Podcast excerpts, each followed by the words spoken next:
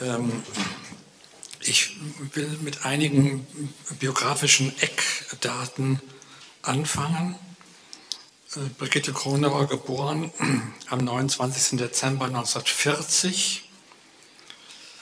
Das heißt, sie bekommt äh, im Westen Deutschlands den gerade beginnenden Bombenkrieg mit. Mit zwei Jahren, was selten sein dürfte, erinnert sie sich den Anblick der brennenden Kirchtürme der bombardierten Stadt Münster habe ich als Zweijährige noch gut verkraftet. Das ist eigentlich selten, dass man vor dem dritten Geburtstag sich an Dinge erinnert. Das war wahrscheinlich der Angriff vom 10. Oktober 1943, der die Innenstadt anzielte. Es war ein Sonntag und es waren viele Leute vom Land gekommen. Ähm, also der brennende Dom des, Turm des Doms von Münster äh, ist die eine Erinnerung. Und dann äh, werden äh, die Mutter und sie äh, nach Österreich verschickt. Der Vater ist im Krieg und in Österreich erlebt sie eine überwältigende Natur. Ich war jetzt älter und darüber hinaus gewöhnt an eine in solcher Vollkommenheit von mir nie wieder empfundene Naturumgebung das wird uns später noch beschäftigen, die Art äh, und die, vor allen Dingen die Intensität, mit der äh, die Natur äh, Kronauer präsent wird. 1945 nach dem 8. Mai werden die sogenannten Reichsdeutschen aus Österreich ausgewiesen, darunter auch Brigitte Kronauer und ihre Mutter. Also ich setze den Satz von der nie wieder empfundenen Naturumgebung fort, aus der wir, um den Schrecken hundertprozentig zu machen, die Trümmer des Ruhrgebiets zurückkehrten, an den dann später sehr geschätzten Ort meiner Kindheit und frühen Schulzeit. Also muss dazu auch wissen, das Ruhrgebiet war so eine der am härtesten betroffenen äh, Gegenden, eben wegen der ganzen äh, Rüstungsindustrie, Stahl und Kohle und sowas. Das ist äh, vielleicht der erste Kontrast, der sich mir äh, biografisch aufgedrängt hat und aus dem ich zu verstehen versuche, dass die Natur bei Kronauer nicht anders als ekstatisch erfahren werden kann und gestaltet werden kann. Nun haben wir für diesen Abend ein Motto äh, genommen, das, wie ich dann hörte, nicht jedem sofort eingeleuchtet hat, äh, nämlich die Rede von der Mutter, von der Messe und von der Moderne. Äh, das ist aber ein Zitat von ihr selbst. Ich habe mir das einmal als die für mich drei entscheidenden M's zurückgelegt. Mutter, Messe, Moderne, Schillerrede, Marbach 2010. Und zu der Messe im Einzelnen noch aus derselben Schillerrede. Erst viel später habe ich begriffen, wie prägend für mich eine weitere formale Kraft gewesen ist, nämlich die feierliche Sturheit der Litaneien, die Pracht der Zeremonien und die unfehlbare Klimax auf einen sakralen Umschwung hin in den katholischen Messen meiner Kindheit. Monotonie, und Üppigkeit als wechselseitige Helfershelfer, Steigerung durch Gegensätzlichkeit, Wiederholung des vertrauten Ritus, der mit jeder Rekapitulation ein Höherschrauben der Seelendisposition, die ich im Wochenverlauf gelitten hatte, anpeilte. Also so viel äh, zur Messe. Das heißt noch eines dass ihr doch die Liturgie ihrer Kindheit sehr genau in Erinnerung bleibt. Ich zitiere nur einen Satz aus Verlangen nach Musik und Gebirge. Weiter weg hörte man jemanden lateinisch singen. War das nicht schon am ersten Abend so? Singt mit Teilen eines Hochamts gegen das Meer an. Es spielt in Ostende ein alter Messdiener, der die Schönheiten seiner liturgischen Jugend nicht vergessen kann, die allerdings der gegenwärtige Papst, von der der doch möchte, dass sie vergessen werden. Und dazu kommt die Mutter, die Mutter, die eine also Naturbegabung von Erzählerin gewesen sein muss, so ungefähr wie die, wie die Frauen, die den Brüdern Grimm Geschichten erzählt haben. Die war also unermüdlich, Geschichten nicht nur zu erzählen, sondern kunstreichst äh, zu pointieren, was schon die Tochter schwerst beeindruckte. Und äh, sie erzählt, dass auch ihr Vater äh, den Krimis sehr mochte. Der las die Krimis aber nicht, sondern die, seine Frau musste sie ihm erzählen, weil die dann besser wurden, wenn die Frau sie erzählte. Also eine äh, wohl exorbitante Naturanlage der Erzählung. Jetzt aber ist sie als Jahrgang 40 mehr oder weniger Teil der protestierenden 68er. Ich weiß nicht, ob sie selbst protestiert hat, aber sie hat jedenfalls in konkret damals geschrieben, wie ihr Mann auch. Und das heißt, sie kann das nicht einfach so übernehmen, wie es die Mutter gemacht hat. Da muss irgendwie noch eine andere, äh, wie soll ich sagen, Aufrauung muss da rein. Und dazu schreibt sie, denn sie wartete auf mich, die Moderne.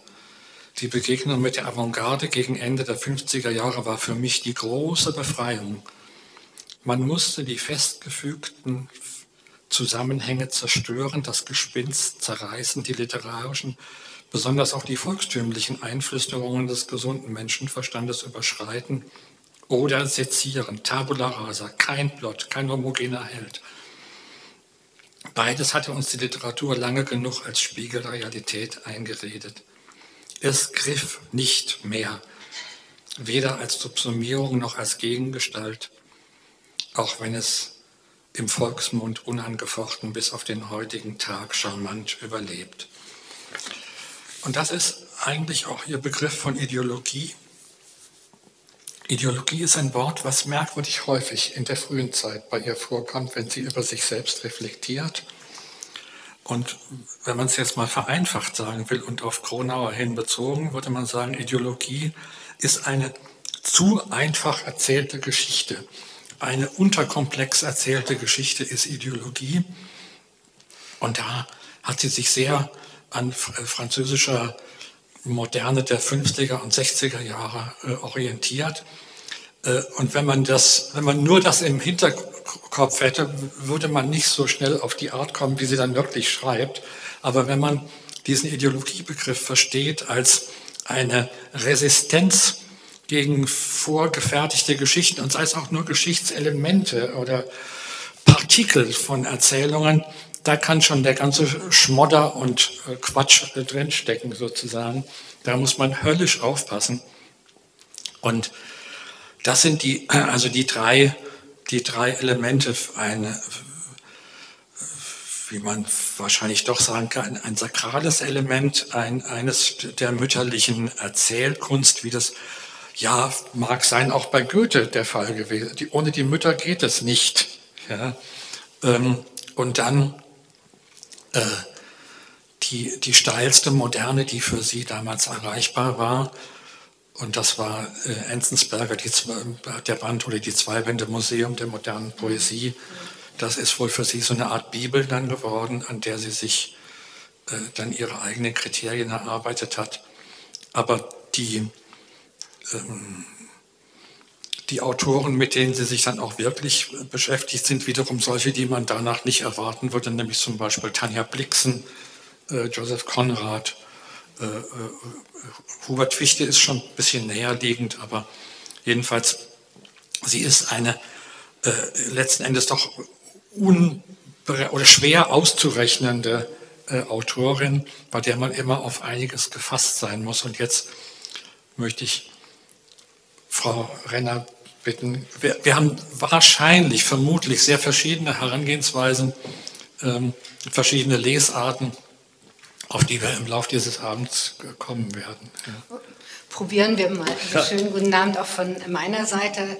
Ich freue mich sehr, hier zu sein und ähm, ich würde gleich ähm, gerne hier einsetzen, also mit, nämlich mit dem Thema der Mutter oder was mich interessiert, sind eigentlich die Erzählszenen, äh, die Kronauer erzählt. Das ist interessant, äh, dass sie, sie überhaupt jemand ist, die so viele Seiten von dem Prozess des Aufschreibens und Erzählens selber reflektiert. Also sie ist Produzentin, sie ist Rezipientin ihrer eigenen Texte, sie beobachtet sich beim Schreiben. Also sie weiß so unendlich viel, ähm, dass ich jetzt von der Literaturwissenschaft kommend sagen würde, sie ist eigentlich nicht zu überbieten in ihren Selbstkommentaren, also äh, schon gar nicht von Literaturwissenschaftlern. Also was wir vielleicht machen können, ist, ähm, ähm, ja, wir nehmen sie eigentlich am allerliebsten als ähm, Zeugin ähm, für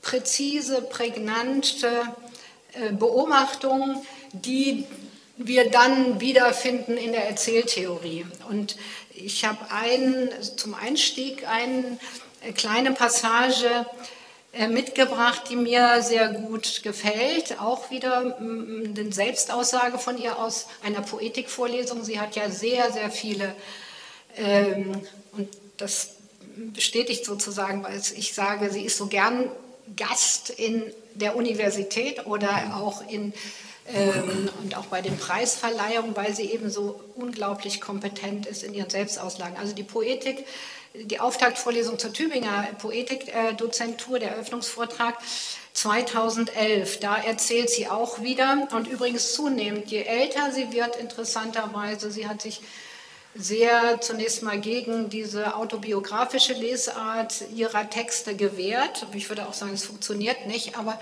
es ist so wichtig und da kommt die Mutter rein. Also es gibt eine Initiations, es gibt Initiationsszenen ähm, und das sind eben die Erzählszenen, die von der Mutter ähm, auf das Kind übergehen. Und ähm, ich würde sogar sagen, ähm, wo ein Kind mit so einer hochkompetenten begnadeten Erzählerin als Mutter, also wie, wie kommt man aus dieser Falle raus? Und ähm, für meine Begriffe war der Ausweg das Schreiben. Die Mutter ist nämlich nur im mündlichen, im oralen, äh, hochpräsent, aber sie ist nicht präsent im Text. Und wenn, wie kann man überbieten? Ja, dann nur, wenn man schreibt. Und ähm, wie aber dieses Schreiben äh, vor sich geht, hat sie ganz prägnant äh, erzählt, finde ich, und das ist in dieser Poetikvorlesung. Und zwar erzählt sie die Geschichte, wie der Vater, der im Kaukriegs, russischer Kriegsgefangener war, Spätheimkehrer war und der, wie sie dann sagt, ein Fremder ist. Also das ist ja, was vielen kleinen Kindern passiert ist, wenn dann plötzlich Männer im Haus standen, ähm, mit denen sie entweder nichts anfangen konnten oder die, die Fremde waren. Und so war es auch in ihrem Fall. Ähm, also dieser spät entlassen, sie nennt ihn einen Halbfremden und die versuchen sehr heikel äh, sich äh, zu begegnen schaffen das irgendwie. Ähm, der Vater lässt sich nämlich nicht nur Krimis erzählen, sondern der interessanterweise hat auch Gedichte und er äh, liebt die russische Literatur. Das heißt, er bringt etwas ein, was von der mütterlichen Seite nicht kommt. Und eine Szene ist, äh, da ist er zwei Jahre zurück im Ruhrgebiet und ähm, sie gehen, sie, also es gibt noch einen Bruder in der Familie, zu dritt. Die Mutter ist nicht dabei. Sehr wichtig, denke ich, dass die Mutter nicht dabei ist. Die gehen also an den Ruhrauen entlang. Und sie selbst kreischt auf, erschrickt und sieht etwas, ähm, was sie für eine Schlange hält. Und zwar wörtlich eine, die erste echte Schlange meines Lebens. Und diese Schlange stellt sich äh, dann heraus, nach dem Gekreisch, der Vater guckt, das ist der obere Stock eines Regenschirms. Also Sie kennen diese schwarzen Teile, der so gebogen ist. Also äh, man könnte sagen, viel Lärm um nichts. Und jetzt kommt aber die Transformation, ich würde sagen, des Geschehens in die Geschichte und in den Text der Geschichte. Genau. Ein läppisches Ereignis also, für mich jedoch wichtig aus zweierlei Gründen. Ich gewann mit seiner Niederschrift im Rahmen eines Preisausschreibens mein erstes Zeitungshonorar. Natürlich ein geradezu festlicher Vorgang. Entscheidender, zumindest im Rückblick, war etwas anderes. Als der Vorfall zu Hause geschildert werden sollte und man mir dabei gnädig den Vortritt ließ, konnte ich, ohnehin auf das mütterliche Wohlwollen reflektierend, das banale Geschehen durch Gesten, akustische Signale samt großem Erschrecken, Atemanhalten und anschließender Überraschung so wiedergeben, wie es sich wirklich, wirklich für mich abgespielt hatte. Denn das war mein unbedingter Wunsch. Die Nicht-Augenzeugin sollte nachträglich unsere Gefühle durchmachen. Ich wollte meine Zuhörerin zunächst in Spannung versetzen, dann amüsieren, der Lektare, am liebsten meine Begleiter noch einmal mit. Und ich selbst hoffte, hoffte ich, würde alles beim Erinnern und Erzählen nacherleben. Vielleicht jetzt sogar atemberaubender. Noch eine kleine Passage. Der kleine Tatsachenbericht für die Zeitung aber der ohne fantastische Zutaten, keine verwunschenen Kröten und so weiter, das war das mir Neue dabei, auskommen sollte, musste das Abenteuer ausschließlich über die gleichgültigen Buchstaben auf dem Papier bewältigen und die konnten nicht so einfach mit den Augen oder Umlautstrichen rollen. Wie ließen sich die Sätze dazu bringen, anhand der äußerlich betrachtet sehr bescheidenen Sensation meine tatsächlichen Empfindungen zu transportieren, anstatt sie auf das dürftige Faktische einschrumpfen zu lassen. Für mich ist das eigentlich Ihr Schreib-Erzähl-Programm, also eine Urszene, würde ich sagen. Das ist ähm, ganz hinreißend ähm, erzählt und zurück zur Mutter, wenn wir das erste M im Auge haben. In dem ersten Roman, Frau Mühlenbeck im Gehäus, das hat sie dann zunächst mal nicht so deutlich gesagt, aber später und die Rezensenten haben das natürlich gemerkt, äh, ganz klar, das ist eine Doppelgeschichte. Frau Mühlenbeck im Gehäus ähm, erzählt einer jungen Frau, die in, in dem Haus wohnt, äh, was sie erlebt und gesehen hat. Und diese junge Frau beobachtet sie bei ihren alltäglichen Verrichtungen und sie beobachtet sie vor allen Dingen fasziniert, zum Teil auch abgestoßen von dieser ungeheuren Erzählkompetenz. Und später hat sie dann ganz klar gesagt, das ist natürlich eine, eine, ein Spiegel ihrer Mutter und äh, ihr selbst. Und das Interessante ist aber, dass während diese junge Frau äh, zuhört und Frau Mühlenbeck auch vor allen Dingen bei Alltagshandlungen äh, in der Küche. Das Gehäuse ist natürlich die Küche oder diese, diese kleine Wohnung, wo geschnippelt wird, Kartoffeln geschält wird und so weiter. Und dabei kommen aber auch äh, Sentenzen zutage oder Sprichworte oder auch der Stolz dieser Frau Mühlenbeck, wie sie ein Problem löst oder jemanden beobachtet und so weiter. Also eine unglaublich souveräne Erzählerin. Und wie aus diesem Zuhören und ähm, ja auch eigentlich dieser Freude am Zuhören und aber auch durchaus Momenten der Ablehnung diese eigene äh, Figur als Erzählerin sich herauskristallisiert. Oder darf ich da mhm. mal kurz ja. einhaken ja, an dieser Stelle?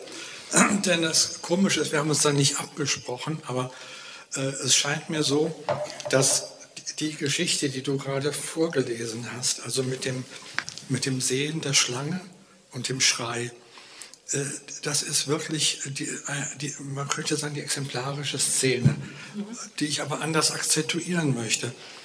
Das ist der Augenblick der Ekstase. Der Schrei äh, äh, ist, ist, ist das Zeichen, hier erfahren wir Natur ekstatisch, außeralltäglich. Ich habe eine sehr frühe Geschichte von ihr, die ist winzig, die ist eine Reklamseite lang äh, und Sie werden sofort die Verwandtschaft merken zu der Geschichte, die Frau Renner vorgelesen hat. Die Tür des Klassenraums wurde geöffnet. Ein Mädchen mit starr gehaltenen Augen und sehr rotem Gesicht rief einen so undeutlichen Satz in das Zimmer, dass ihn nur die nahe beisitzenden Schüler verstehen konnten. Sie sprangen augenblicklich schreiend von ihren Plätzen hoch und stürzten hinter dem Mädchen nach draußen. Alle anderen folgten ihnen plötzlich mit ebenfalls starr gehaltenen Augen. Sie stürmten, ohne mich zu beachten, an mir vorbei so dass es zwecklos war, sie daran zu hindern zu wollen. Ich sah, wie sie auf dem Flur bis zu den Toiletten rannten, dort kurz stehen blieben und im gleichen Moment laut aufkreischten, als hätten sie sich sehr erschreckt und schon hetzten die Ersten, während der Rest nachdrängte, wieder auf die Klasse zu. An der Tür jedoch kehrten sie sofort um, immerzu kreischend und jagten, wobei sie auf die letzten prallten, die von der Toilette zur Klasse liefen, an die Stelle zurück und dort wurde ihr Quieken noch greller und höher. Sie klammerten sich aneinander mit leuchtenden Augen, ihre Gesichter glänzten, manche schwitzten und schüttelten sich, wandten sich um und sprangen wieder zur Klassentür. Sie rissen die Münder auf, schrien und lachten gleichzeitig und kaum hatten sie einige Sekunden ruhiger geatmet, drehten sie sich um und rasten zu dem eben verlassenen Platz, wo der Schrei seinen gellendsten Ton erreichte. Auf den schwarz-weißen Steinfliesen lag ein abgenagter Tierschädel. Ich sah ihre Augen strahlend entsetzt und sie selbst unermüdlich, sich den Strecken wieder und wieder in alle Glieder fahren zu lassen. Also das ist das, was ich meine. Wir kommen von genau dieser Schlangenszene oder so einer hier, äh, wo das, wo wir ja quasi hinge, richtig hingelenkt werden auf das Ekstatische mit dem Quieken und Schreien dieser Kinder dort, die, da hat das aber auch immer, also einerseits dieses Erschrecken, aber das muss immer wieder neu äh, durchgespielt werden, weil es so schön ist. Ja. Ähm, und das ist, sind für mich die, die Urelemente der, der äh, naturvisionären, muss man schon sagen, äh, Szenen, die ich vor allen Dingen gefunden habe in äh, die, äh, die, Frau, die Frau in den Kissen, wo das eine kosmische Vision wird, die auf den Meeresgrund und in, die, in das Weltall übergeht. Ähm, also das ist etwas, ähm, was man äh, äh, äh, in der aufgeklärten Zeit und in der aufgeklärten Generation von Brigitte Kronauer vielleicht nicht so erwartet hätte. Die haben das meistens, also wenn sie solche Intuitionen hatten, dann haben sie sie versucht zu rationalisieren, irgendwie mit mhm. Wilhelm Reich oder sowas. Das macht sie aber überhaupt nicht, sondern macht sofort ihre ganz eigene autonome Literaturgestaltung daraus. Ja, stimmt. Also wenn man jetzt wir sind eigentlich beim Thema Ereignis. Mhm. Und das ist, wenn man es struktural oder narratologisch betrachtet, könnte man sagen, das ist natürlich das notwendige Element von einer Geschichte. Also mit Aristoteles ist bei Aristoteles der Mythos ist etwas, das Anfang, Mitte und Ende hat. Und ich sage das deshalb, weil auch Kronauer das immer wiederholt, diese ganz alte Grundfigur, was ist eine Geschichte? Also eine Geschichte bildet sich ja aus einem amorphen Geschehen, was immer, äh, überall um uns herum ist und äh, um daraus eine Geschichte werden zu lassen, braucht es eben diese Teile an Anfang, Mitte und Ende. Und sie weiß das natürlich sehr genau. Und dieses, was, worauf du jetzt abhebst, und ich denke, wir könnten da nachher natürlich ganz ausführlich ähm, äh, zu sprechen kommen, weil wir ein bisschen ähm, natürlich diese Frage mit dem, äh, dem zweiten M, mit der Messe, hm. nee, dritte M, ne? Äh, zweite M, dritte M, okay, also jedenfalls ein weiteres M, die Messe aus unserem Titel, äh, kommen hier aber würde ich sagen, zunächst mal ist dieser Schirm, dieser Schrei, ist tatsächlich was sehr äh, tatsächlich Elementares, mhm. äh, das Erschrecken dieses Kindes. Ähm, es ist aber auch zugleich das, weshalb es überhaupt aus dem Geschehen ausgeschnitten wird und warum es überhaupt zur Mitteilung kommen kann weil das Ereignis ist tatsächlich äh, ein Schlüssel und das Ereignis, wir bekommen ja gleich Geschichten äh, aus ihrem ähm, Band Die Kleider der Frauen zu bekommen, ähm, da sieht man es wunderbar, äh, wie das Ereignis eigentlich etwas strukturiert. Und da sie so formbewusst ist, also Form, glaube ich, ist für sie ähm, eine Grundfigur, um überhaupt arbeiten zu können oder schreiben zu können, äh, kann das natürlich einerseits so etwas Banales, Läppisches sein, wie eine Schirmkrücke, die versehentlich für eine Schlange gehalten wurde. Es kann aber von höchster Signifikanz sein. Und dann ist die Frage, wie geht es hinterher weiter? Also fällt das ab? Also kann eigentlich nach dem Ereignis, was kommt dann eigentlich noch? Was passiert dann? Wie geht eigentlich so eine Geschichte dann? Äh, also die geht gar nicht weiter, die gehört ja, auf. Ja, genau. Also äh, das müsste man dann von Fall zu Fall angucken. Auf jeden Fall äh, weigert sie sich, solchen Geschichten dann so ganz schlichte ab. Hm. So, die Kippstruktur müssen ihre, haben ihre Geschichten immer. Aber wohin sie kippen oder was dann eigentlich äh, der zweite Teil ist, das ist eigentlich, finde ich, das Spannende an den Texten, dass man ähm, genau beobachten muss, was macht sie denn eigentlich weiter nach der, der Geschichte? Und äh, sie hält uns ja diese Geschichte hier vor. Also wir wissen nicht, womit sie diesen Preis gewonnen hat. Aber wir haben es natürlich in ihren Texten ganz oft als ein Rätsel. Tja. Vielleicht, ja. vielleicht hören wir jetzt äh, äh, ein oder zwei Geschichten ja. von Frau Morgen einlesen, wobei ich dazu sagen will, dass äh, äh, als ich mit Frau Reiner und äh, Frau Schneider an die Vorbereitung der Veranstaltung gegangen bin, es mir wichtig war, dass wir eine Sprecherin haben. Weil es gibt in den, äh, gerade dann, wenn Brigitte Kronauer über Frauen erzählt, dann ist das aus einer sozusagen ähm, man kennt den römischen Ausdruck Augurenlächeln. Also die Auguren äh, haben eine besondere Art, sich anzugucken, weil sie wissen, die, die kennen die Tricks des anderen Augurs. Und so ähnlich ist es, wenn äh, äh, Frau Kronauer über Frauen schreibt. Das ist immer mit dem Augurenblick auf den anderen Augur gesehen. Äh, wie macht sie das eigentlich? Deswegen heißt auch diese eine, diese eine Erzählsammlung äh, die Tricks äh, der Diva. Ähm, äh, und deswegen war es mir wichtig, dass, dass eine, eine Frau dieses zum Teil auch sehr mokante äh, äh, äh, und erheiternde uns vorliest. Okay. Annegret. Die Kleider der Frauen. Inzwischen kam es mir so vor, als hätte ich mein Leben lang natürlich, ach, ach, die Männer, wie einfach das Leben mit ihm doch wurde, sofern man nicht gerade fatal in sie verliebt war, versteht sich.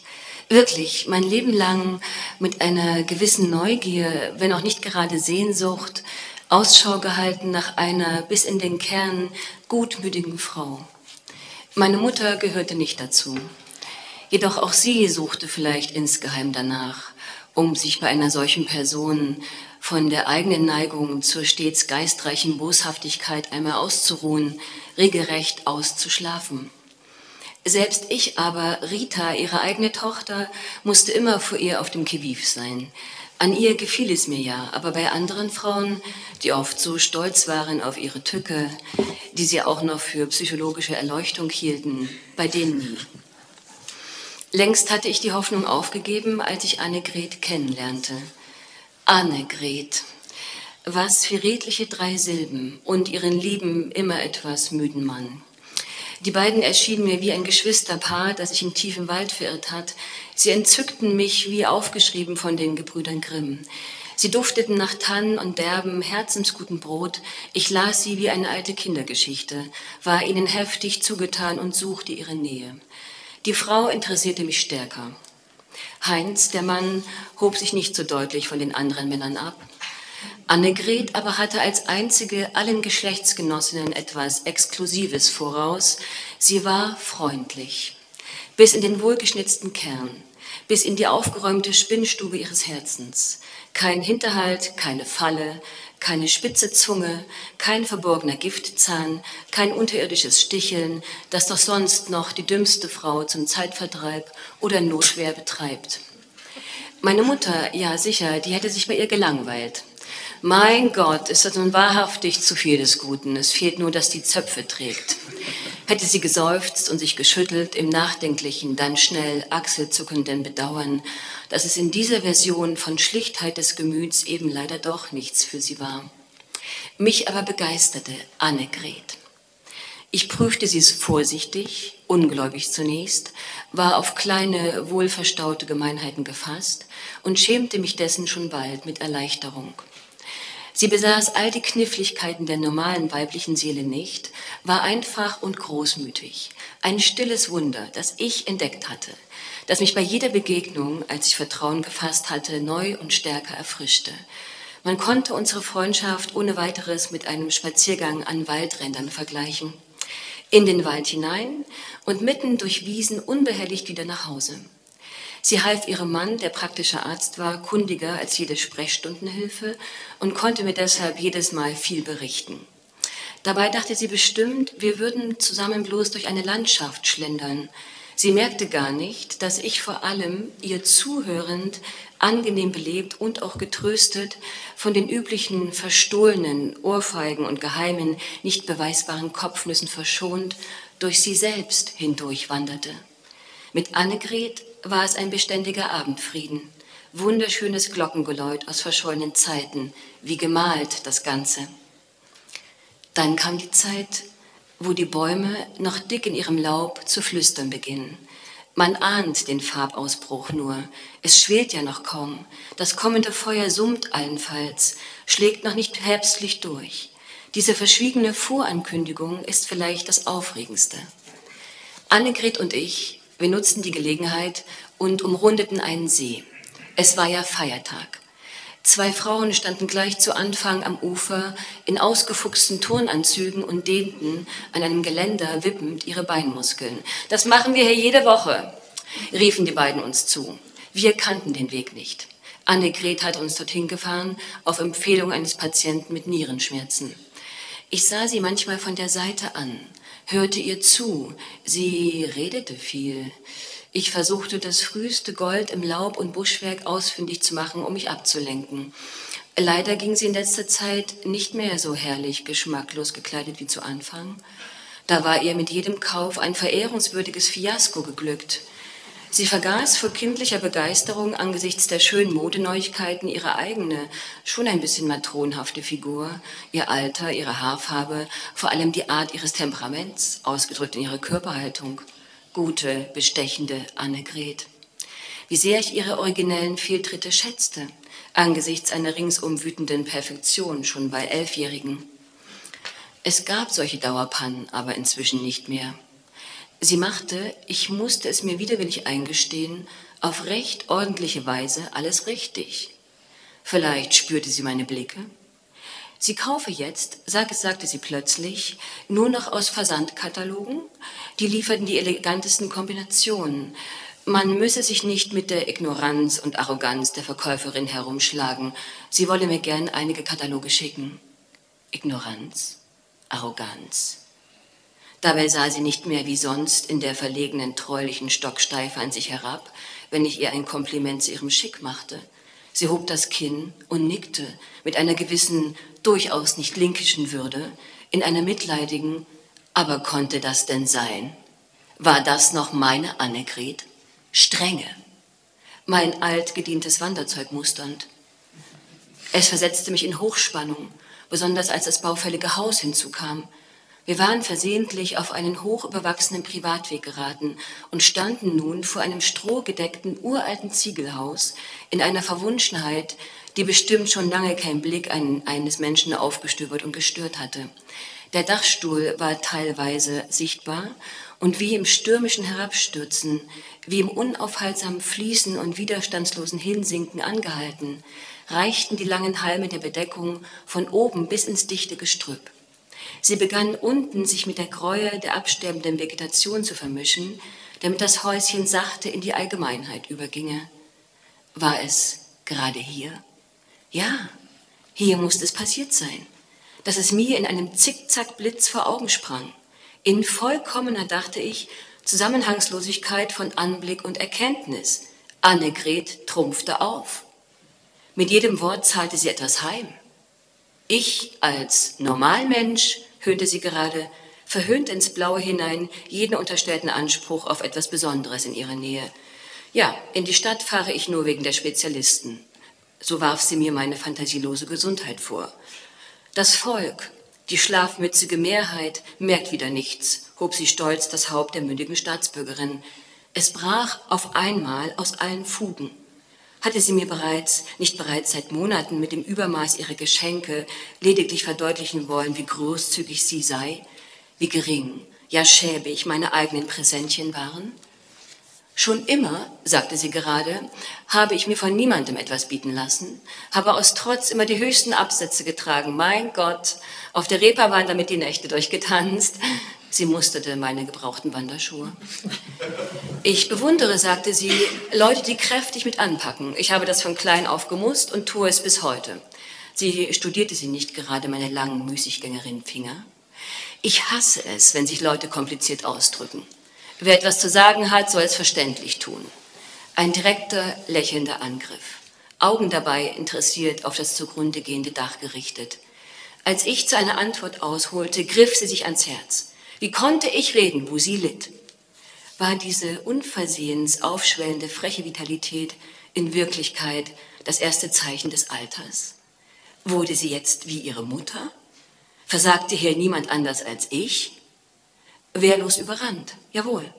Jedoch hatte ich eine grandiose Utopie zu betrauern und mich zu lange geweigert, genau hinzusehen, damit sie um Himmels willen noch dauern konnte. Hatte ich nicht schon viel früher etwas Unpassendes an Annegret wahrgenommen? Die weniger schöne Rückseite nämlich, und es also gewusst? Und sie ganz im Verborgenen fallen gelassen, sie längst vom Altar genommen, aller Veredelung entkleidet, so dass sie nur nicht nackt, sondern geplündert dastand, in stiller Unverschämtheit, unübersehbar und irreparabel durchschnittlich und nicht mehr gehalten von meinem das höchste erhofften Blick.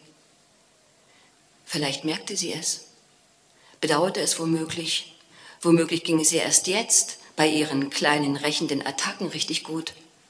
Das Gesicht wirkte glatt, zarter rosiger Speck, fern aller Brust, Herz oder Leibesschmerzen wären wir bloß nicht um diesen See herumgegangen, wo die beiden Frauen gerade ihre Dehnübungen beendeten, als sie wieder bei ihnen eintrafen. Sie verabschiedeten sich mit einer vorsichtigen Umarmung, umfassten sich und hielten zugleich beide gekonnt Abstand, da sie schwitzten und während sie jeweils in ihr Auto einstiegen, brachen sie in den mir verhassten, hoch angesetzten, im Norden weit verbreiteten einsilbigen, jedoch vor lauter Herzlichkeit auf zwei Silben gestreckten Schrei aus. Der Umlaut Ö wird dabei zu schlagen von einem eingefügten H. Oder, wenn man es lieber möchte, er nimmt das H sandwichartig in die Klemme. Aber richtig macht man es nur, und keine einzige Frau macht das hier falsch, wenn man das H als Schubkraft für den Ausstoß der zweiten langgezogenen Silbe benutzt. Ja, so hätten wir es jetzt eigentlich auch, wie von langer Hand eingefädelt und solcher Art Abschied nehmen entgegengereift, einer der anderen vorführen können. Stattdessen standen wir wie angewurzelt voreinander, bestürzt, rührten uns nicht, gelähmt durch wechselseitige Entzauberung.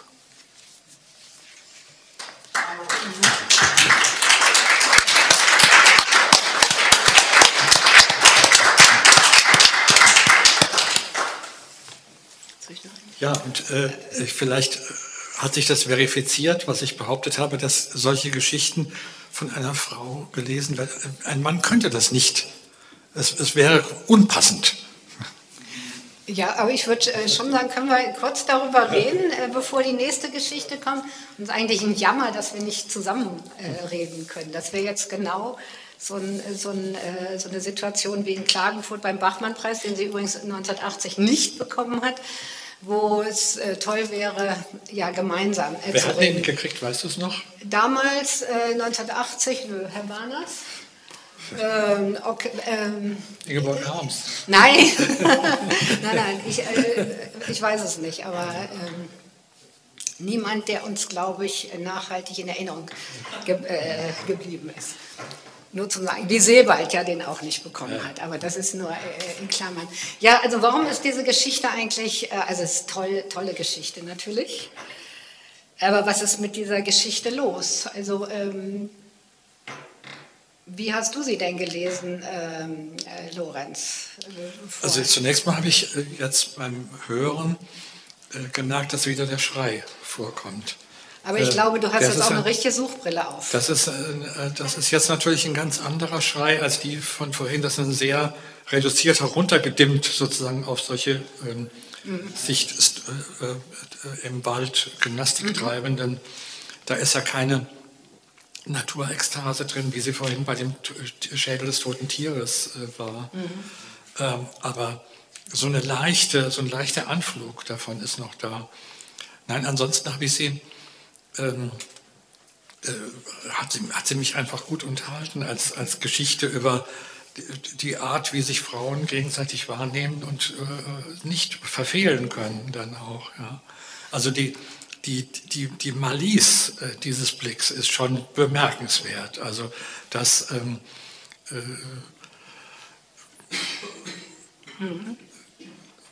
ja, ja. Also, was ja interessant ist, ist, wir haben ja fünf Frauen in diesem äh, Text. Annegret und Rita, die Erzählerin. Und dann haben wir die zwei Sportlerinnen. Und dann haben wir noch die Mutter. Die Mutter scheint wieder durch, und zwar als jemand, äh, die ähm, urteilt und die diese Annegret zu Bieder äh, findet. Und da fällt ja dieser wahnsinnig, die, die, wahnsinnig gute Bezeichnung, die geistreiche Boshaftigkeit mhm. der Mutter. Und das würde ich sagen, das ist tatsächlich etwas, was diese Mutterfigur immer, geistreiche Boshaftigkeit, die das nicht gelten lässt. Und jetzt für mich ist das ein Leporello von einer doppelten Depotenzierung. Mhm. Das ist ein Aufbau äh, zu einer Idealisierung. Also Annegret ist endlich die eine Frau, also und deshalb tatsächlich natürlich Frauengeschichten. Wobei in Klammern äh, Kronauer äh, sich überhaupt nicht zur, also bei der feministischen Literatur mhm. einordnen lassen will. Ich mhm. finde zu Recht. Ähm, aber sie hat natürlich eine, eine starke äh, sagen wir mal, also die Frauen sind schon sehr stark repräsentiert in ihrem Werk, deshalb natürlich interessant. Und, ähm, Und darf ich da noch eingreifen? Ja. Also was, was für Kronauer entscheidend ist, ist, dass die Anatomie der Frauen jeweils sehr deutlich wird. Also die, ich, kenne, ich kenne sogar gar keinen männlichen Autor, der so angelegentlich über Brüste und deren Formen schreibt, wie es Kronauer tut. Ja, es gehört dazu die physiognomische Wahrnehmung ist ein Schlüssel für unsere aller, also würde ich sagen, hat sie was genau gesehen, so gucken wir und so nehmen wir wahr und vielleicht Frauen nochmal äh, besonders. Also jedenfalls ist das ein wichtiges ähm, Element. Aber äh, ist Ihnen auch aufgefallen, dass das vor dem Hintergrund von Grimms Märchen erzählt wird? Mhm. Denn ist ja, ne, ist ja total mhm. lustig, dass es erstmal heißt, also, also sie sagt es natürlich, also da lässt sie so schon so ein bisschen die Katze aus dem Sack, aufgeschrieben wie von den Brüdern Grimm. Und das ist dieses Ehepaar, also Annegret ist Teil eines Ehepaars, wo der Mann langweilig ist ein bisschen, der Arzt, von dem sie dann aber übrigens Geschichten aus der Praxis erzählt, da fragt man sich, für uns eigentlich schon, da geht es doch schon los mit der Depotenzierung. Eine Sprechstundenhilfe ersatzende Arztgattin darf doch nicht die Patientengeschichten weitererzählen. Also da würde ich sagen, das ist der erste kleine, winzige Teil der Demontage. Aber man merkt es nicht, weil wir sind jetzt noch mit dem Aufbau beschäftigt. Und dann ähm, heißen allem, wir wissen, wir wissen ja, dass die was verraten hat, weil von dem einen Patienten der Nieren, das Nierenleiden genau, das berichtet genau, der Nieren, also. genau, also absoluter Kunstfehler, also äh, für eine Arztgattin, geht nicht. Ähm, aber jedenfalls die beiden, aber die sind asymmetrisch. Also die Annegret ist ganz toll und der Heinz ein bisschen schwächer und Heinz ist natürlich Hänsel und Annegret ist natürlich Gretel. Ach. Ja. Ne? Äh, ist dir nicht aufgefallen? Nee. Ja. Äh, aber das ist nicht schlimm, weil, äh, weil äh, ich, ich, ich, weiß das auch nur so, so, ein bisschen aus, weil das so zu diesen ganz vielen Subtilitäten gehört. Und das ist nicht Ostereier suchen, also was immer in, in Klagenfurt dann so ein Hauptthema ist. Ja, ja, die äh, Autoren verstecken die Ostereier, damit dann die Jury oder die Leser die Ostereier finden und dann sind alle glücklich. Das ist es nicht, sondern es gehört natürlich genau zu diesem, äh, zu dieser, zu diesem Typ des Geschichtenerzählens oder zu dieser, äh, dieser Genauigkeit. Also das heißt, dieses märchenhafte Idealisieren oder auch verallgemeinern. Denn ein, im Kern gutmütige Frau heißt ja eigentlich nicht eine Individualisierung vornehmen, sondern sie will einen Typus, sie will endlich mal diesen Typus der wirklich guten Frau äh, haben. Das tun ja Märchen. Märchen generalisieren äh, und äh, Geschichten individualisieren, könnte man sagen. Also da legt sie das als Matrix, äh, liefert sie uns das, damit wir schon so ein bisschen auf dieses, äh, diese Unterscheidung kommen, Individualisierung versus Typisierung oder Generalisierung. Und also insofern haben wir die beiden. Und wir haben übrigens natürlich auch das Hexenhäuschen. Ist Ihnen das Hexenhäuschen aufgefallen? Ne? Und zwar das Hexenhäuschen hat ja zunächst mal diesen unendlichen Reiz des Charmant, das ist dieses zusammenfallende Riedhaus. Wahrscheinlich da im Hamburger Raum gibt es ja solche Dinger noch, die dann zusammenkrachen, an denen sie aber natürlich sehr hängt, an dieser Art von, also auch der Wald, ein Märchenwald.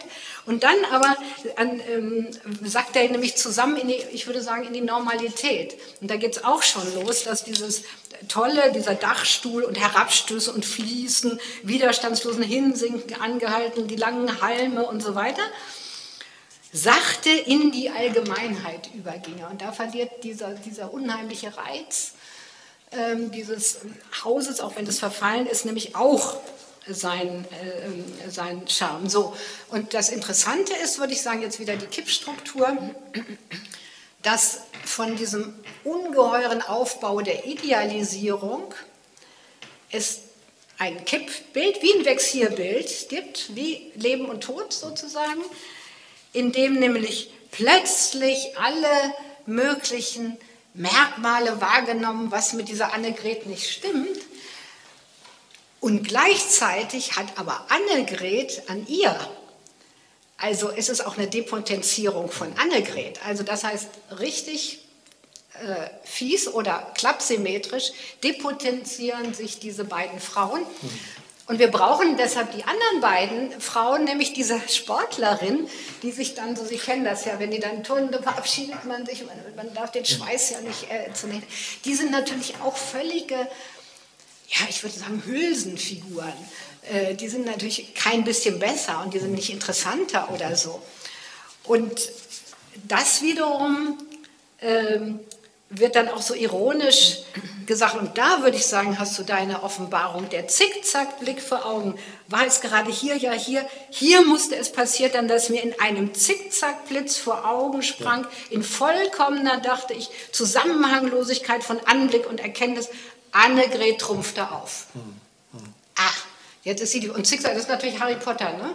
Also äh, Harry Potter hat ja hier den Zickzack. Nein, das ist das, Harry Potter ist doch viel später. Nein.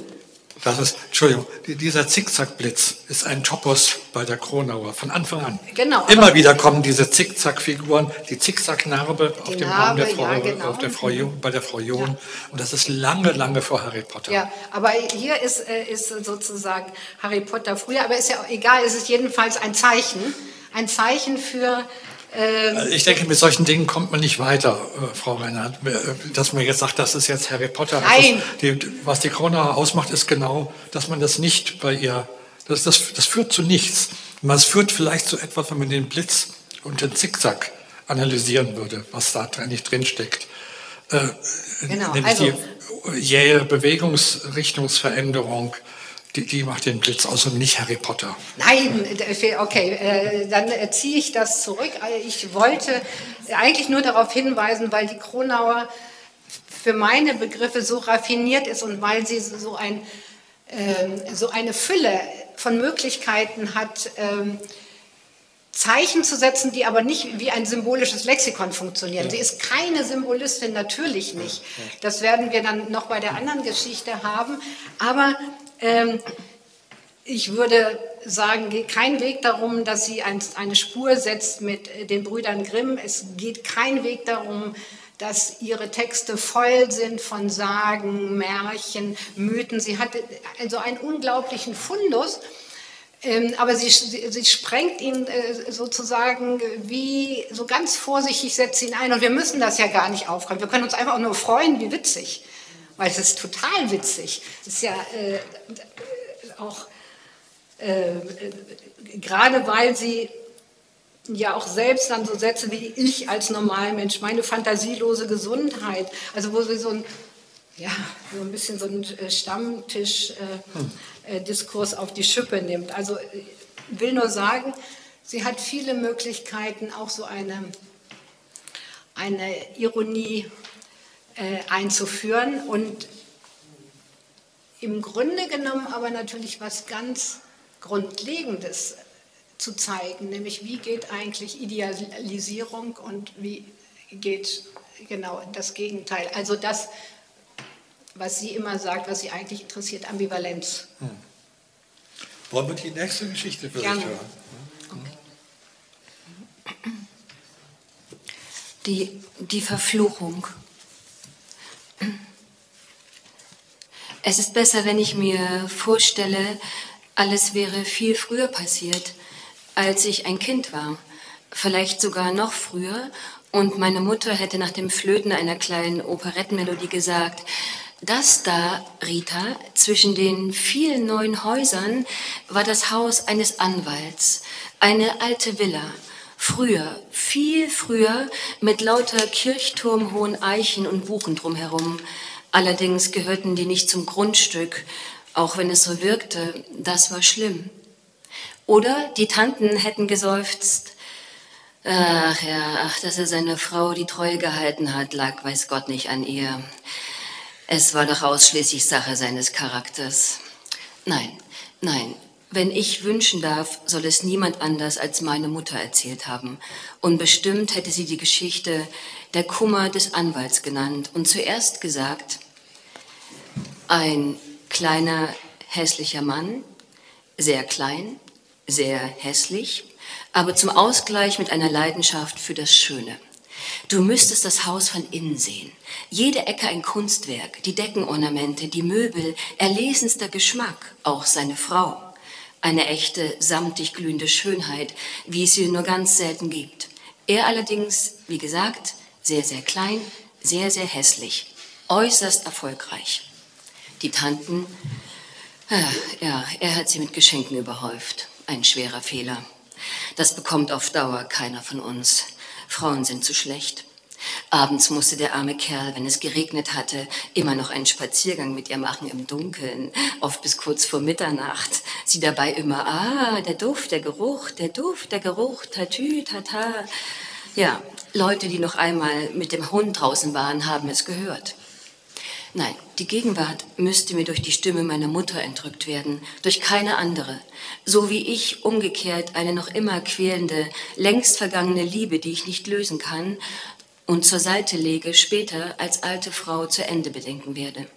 Es würde dann sicher unter den Händen meiner Mutter die Geschichte von der Frau, die ihr neues Kostüm, den passenden Hut, Tasche und Schuhe, alles sehr auffällig, aus schwermütigem Eigennutz an ihre Putzfrau verschenkte. Du warst noch gar nicht auf der Welt. So müsste sie anfangen. Das wäre für mich das Angenehmste. Ich war noch nicht oder nur kaum auf der Welt, als es passierte. In Wirklichkeit wurde mir der Vorgang kürzlich in einer kleinen Stadt im Sauerland von einem Bäckermeister berichtet. Er schritt mir am Morgen dort auf der Hauptstraße in seiner unglaublichen Berufsbekleidung entgegen. Der Wind blähte ihm die weiten Hosen, als er mich begrüßte. Ich kannte ihn nicht. Ich war am Vortag aus der Großstadt, in der ich wohne, angereist und sagte, er habe gestern die überschwängliche Einführung des Büchereileiters gehört, aber im Internet, ja, im Internet, da könne man auch sehr negative Urteile über mich lesen. er lachte. Ihm, Bäckermeister und Bürgermeister, kein Zweifel, machte man nichts vor. Er, der hier auch dem lokalen Lesezirkel angehöre, sage den Autoren immer, ran ans Leben, Leute. Seine Hände schienen dabei Brötchen zu formen. Er war es, der mir dann das schöne Anwaltshaus zeigte. Wohl deshalb, weil er dachte, es müsse mich beruflich interessieren. An einer bestimmten Stelle wurde sein gemütliches, rotes Gesicht blau vor Empörung.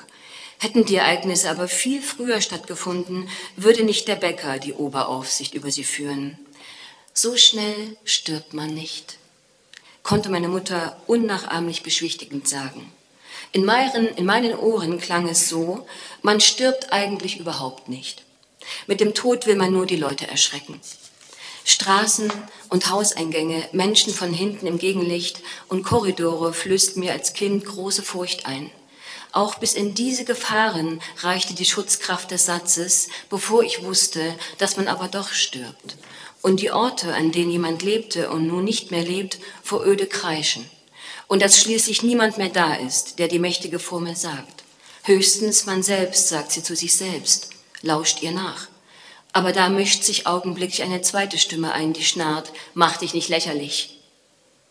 Ein kleiner Mann, sagte meine Mutter, der, wo er nur konnte, die Schönheit hochhielt und feierte.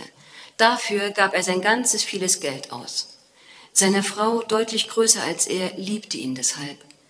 Was sie enttäuschte, lag nicht an seiner Hässlichkeit. Sie hatte lediglich gehofft, wenigstens einige Menschen wären Götter. Aber es gab ja die Musik. Sie war es, die ihre Gespräche manchmal in eine Zone transportierte, wo sie hingehörte, jenseits der möglichen Stummellaute, wie die normale Sprache sie anbietet und die auch sie beide aus Gewohnheit vor sich hinlallten.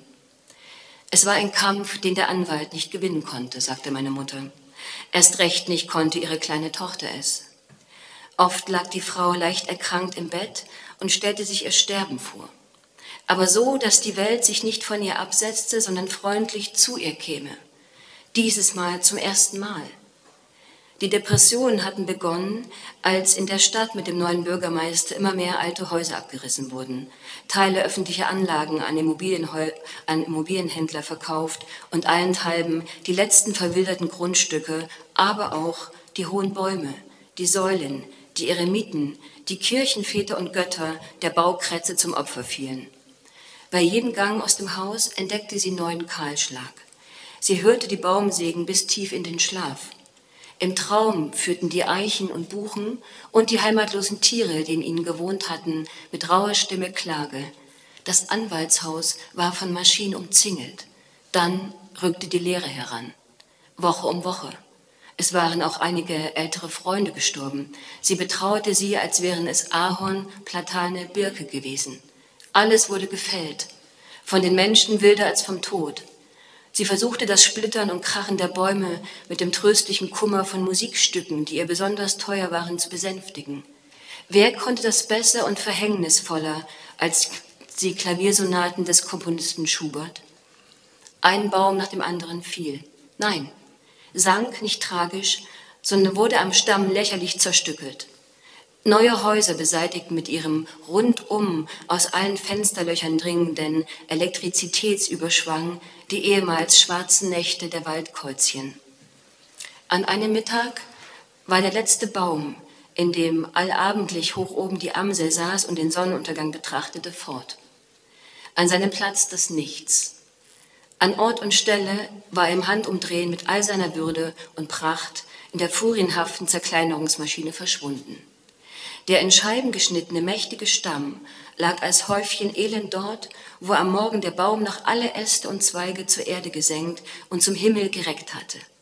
Mehr bleibt auch von den Menschen nicht übrig. Mann, Frau, Kind, so wichtig sie sich jetzt auch vorkommen, wenn es nur bald passierte, flüsterte die Frau zum schwachen Trost. Am Abend sagte sie, anstatt zu essen zu ihrem Mann, so ein kleines Frauchen mit ihren schmuddeligen Beziehungen schafft es also, triumphiert in voller Hässlichkeit über das Schöne. Mit ihrem Kind hat sie begeistert der Exekution beigewohnt und meint, das Bürschchen müsse durch solch eine riesige Opfergestalt erst recht stark werden. Sie begriff nicht, dass ihr Mann, die bauwirtschaftsnahen Politiker, wie er sie mit einer Grimasse nannte, nicht von ihrem Treiben abbringen konnte, trotz aller Bemühungen nicht. Sie haben immer Gründe, sagte er, verzweifelt, dann nur noch müde. Sie sagen, dass Sie Naturfreunde und keine Feinde der Bäume sind. Sie wollen lediglich Ihre Kleinen vor Sturmschäden schützen. Gab es die gewissen Kanäle nur für die anderen, nicht für Sie. Eines Tages sah man die wunderschöne Frau auf dem Balkon ihres Hauses. Sie schrie, eine Verfluchung über die Stadt über den Bürgermeister und alle Verantwortlichen. Verräter, Verbrecher. über die Baufirmen und die neuen Eigentümer, über all diese weitläufigen, zähnezeigenden Herren und Lebewesen, wünschte sie offiziell die tiefste Hölle ohne Wiederkehr am jüngsten Tag. Es war wochenlang Stadtgespräch. Die lokale Presse hielt sich dank der Verbindungen des Anwalts knurrend zurück. Der kleine, erfolgreiche, verunstaltete, aus eigener Kraft wohlhabende Anwalt erkannte nicht ganz, wie krank seine Frau war, die sie nach ihrem Ausbruch sofort wieder sanft und vernünftig stellte. Der kleinen Tochter fiel die Aufgabe zu, die Mutter zu beschützen, mehr als die Ärzte es konnten. Das Kind sah die stille Mutter, die kaum noch sprach und deren große Schönheit es wie sein Vater nach wie vor bewunderte und liebte, abwesend lächelnd in ihrem Stuhl sitzen, sah sie plötzlich aufspringen, um mit ihm, dem Kind, an der Hand durch einen Park mit vielen Bauschildern zu laufen oder durch ein Waldstück, von dem sie sagte, sie sehen es an diesem Tag zum letzten Mal als Wald. Einmal hatte das Kind das Gefühl, die Mutter ginge immer schneller, sodass sie, die kleine Tochter, nicht mehr Schritt halten konnte, so als wollte die Mutter ihr davonrennen. An einem anderen Tag standen sie an einem See und die Mutter rückte immer näher ans Wasser vor. Sie schickte das Kind zu einem Kiosk, der ein Stück entfernt lag, und als die Kleine sich umdrehte, stand die Mutter schon bis zu den Waden im See. Da rannte das Kind und klammerte sich an die Frau, bis sie umkehrte. Am Abend es den Vater zum ersten Mal schluchzend bei der bleichen Frau sitzen, die nicht weinte und die das Kind noch als fröhliche, ständig singende Mutter in Erinnerung hatte. Am nächsten Tag machte die Mutter ihrem Mann eine große Freude. Sie fuhr mit ihm und dem Kind in eine große Stadt und sie kauften wie in alten Tagen herrliche Kleider ein, ein Kostüm, einen Hut, der das Gesicht beschattete, Schuhe und Tasche, viel rot und wenig grau, elegant und sehr auffällig. Heimlich schenkte sie das alles schon am nächsten Tag ihrer Putzfrau, die ihr als Gegenleistung nur versprechen musste, die Sachen sofort anzuziehen, am Nachmittag zu einer festgesetzten Stunde das Haus zu verlassen und in die Straßenbahn Nummer drei einzusteigen. Das stellen Sie sich nur vor. Diese Verrückte, sagte der Bürgermeister in, seinem geblähten, in seiner geblähten Bäckerhose, entrüstet, aber doch auch lachend, im sonnigen Morgenwind seiner Stadt im Sauerland. Die Putzfrau machte alles wie besprochen und bemerkte nicht, oder bemerkte doch, wunderte sich aber nicht darüber, wie ihr die kleine Tochter der Frau folgte, treulich auch in die Straßenbahn folgte, bis zum Ziel, außerhalb. Dort erst abgelenkt von der neuen Kleidung und bemüht, die Mutter zu überwachen, heimlich, wie vom Vater eingeschärft, wohl weil seine Frau ihm Vorwürfe wegen der Observierung gemacht hatte, erkannte das Kind die Täuschung, während sich die Frau des Anwalts zur selben Zeit ungehindert im See ertränkte.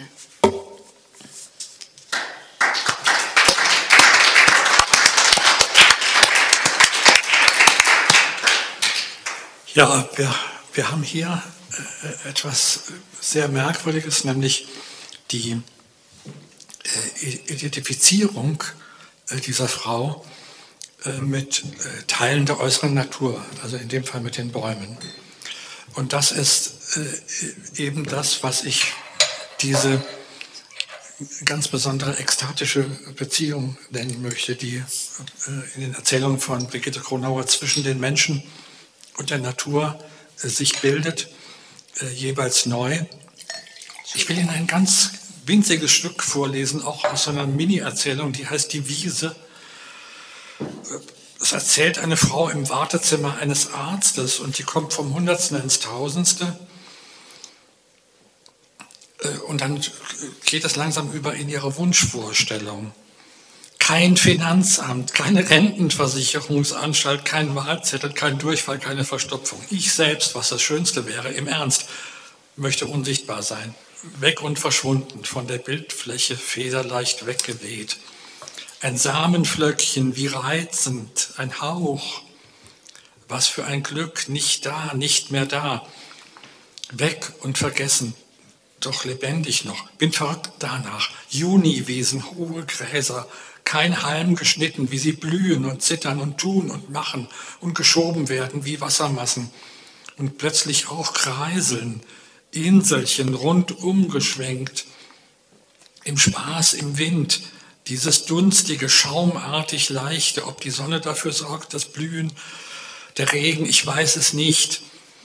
Knäuelgras und Rohrglanzgras, Wollgras und Kammgras und Wiesenfuchsschwanz und gleichzeitig alles egal, die Namen und wiederum keine Namen, alles Wiese. Schlägt gegen Waldränder, trüber Himmel am besten vielleicht. Das ist so mein Schönstes. Das sehe ich an, da geht mir das Herz so sperrangelweit auf. Und ich werde klein, immer winziger, dünn und mager und dürr und ein Faden. Und dann, dann bin ich nicht mehr da. Da ist nur noch die Wiese. Die hoch, so hoch wogende, schwankende, schaukelnde, wie schön beschwipst, von mir aber nichts. Sie hat mich geschnappt, ist übergeschwappt, über mich gestülpt. Und endlich bin ich das, was ich will. Erkennen Sie mich, wie ich quassele und flüstere mit den Halmen aus der Fettwiese und der Fettweide und der Feuchtwiese heraus, nur quatsche und flüstere vor mich hin, vor mich hin. Also das ist meiner Ansicht nach der Kern der Kronauerschen Poetik, der alles von Anfang an bestimmt und bis zu der letzten Geschichte äh, die äh, von Grünewald handelt. Da wird es, ich meine, hier, man könnte sagen, wenn wir von Messe, Mutter und Moderne sprechen, das ist eine Litanei der Wiese mit diesem ganzen sich steigernden, die, die Wiederholung eigentlich nicht scheuen und trotzdem immer wieder variierenden der Art, wie es, wie es äh, Litaneien eben machen. Immer die neue Anrufung der Wiese. Äh, und in äh, in dieser Schlussgeschichte äh, äh, von das schöne, schäbige, schwankende, dort gelingt es eben diesem sehr alten Mann, 92-jährigen Mann, sich in ein ähnliches Verhältnis zu Grünewalds Isenheimer Altar zu setzen. Ein ähnlich ekstatisches Verhältnis mit seiner Zugehfrau, ähm, äh, der, der er dann manchmal was erzählt, die dann auch eigene Ideen dazu entwickelt, aber beide äh, sehen das nicht so, wie Kunsthistoriker es sehen würde oder so wie hier diese Frau sieht ja die Wiese nicht wie ein Botaniker sie sehen würde, sondern sie sieht diese Wiese als Spiegelung ihrer selbst, als Teil ihrer selbst, wie diese Anwaltsgattin äh, die, die Bäume. Äh, und so äh, würde ich sagen, kommt in dieser Geschichte über den Isenheimer Altar, von der ich mir fast vorstellen könnte, dass es die letzte war, die Brigitte Kronauer geschrieben hat, weil sie eigentlich die Geschichte eines Sterbenden ist, ähm, der sich dann in den Kreisen äh, dem, dem Eremiten Paulus, nicht dem Apostel Paulus, sondern dem Eremiten Paulus mit dem abgezehrten Greisenarm wiedererkennt.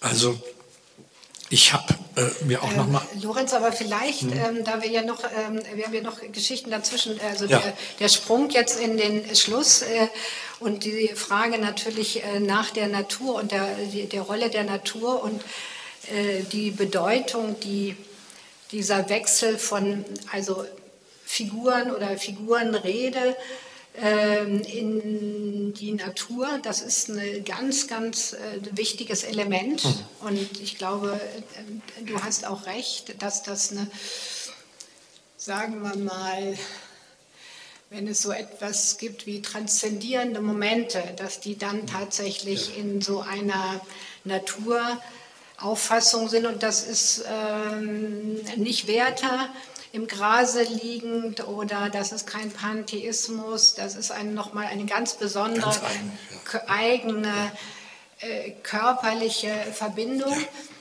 Und was du jetzt gesagt hast, also sozusagen im Vorgriff auf das Ende, könnte man natürlich hier äh, sagen, ähm, äh, man, man ist ein bisschen vorbereitet darauf, dass das ein Moment sein könnte, wenn man diese, das ist ja eine Selbstmordgeschichte, und wenn man ähm, sich fragt, also wie ist dieser Selbstmord denn mit der Zerstörung von Natur? Äh, wie hängt denn das zusammen? Und ich habe beim Lesen dieser Geschichte gedacht, das könnte eigentlich eine, ein Vorwegnahme oder wir bräuchten Kronauer eigentlich für eine neue Form von äh, Naturwahrnehmung, äh, gerade im Hinblick auf diese Zerstörung. Also wenn wir von Klimawandel reden und so weiter, also dieses hochaktuelle Thema. Und sie, sie hat ja was, ich denke, so einen terrestrischen Blick, ja. der uns als Mitwesen, ja. mit Menschen, mit Tieren ja.